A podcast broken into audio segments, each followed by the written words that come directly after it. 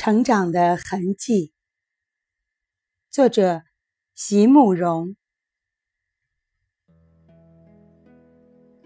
那一年夏天，我快十八岁了，和大学同学沿中横公路去写生。夏日的山绿得逼人。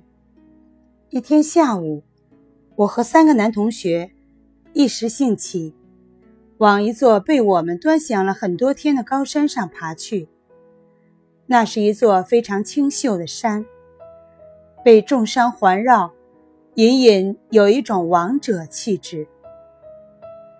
当我们经过一个多小时累人的攀爬，终于到了一处长满荒草的斜坡时，天已经慢慢暗下来了。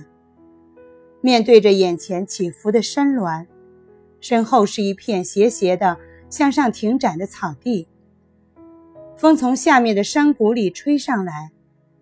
我们惊讶地发现，在这荒草丛生的高山上，竟然盛开着洁白的山百合。而在那一刻，我心里开始感到一种缓慢的痛苦，好像有声音在我耳旁，很冷酷地告诉我。你只能拥有这一刹那而已，在这以前，你没料到你会有；在这之后，你会忘掉你曾有。山百合才是完完全全属于这里的，你只不过是一个过客。黄昏时的山峦，有一种温柔而凄怆的美丽。三个男孩子躲在我身后的草坡上，大声地唱着一些流行歌曲，荒腔走板的，一面唱一面笑。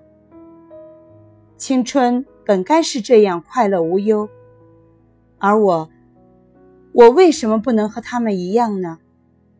为什么要怔怔地站在这里，对这些在我眼前盛开的山百合，怀着一份嫉妒的心思呢？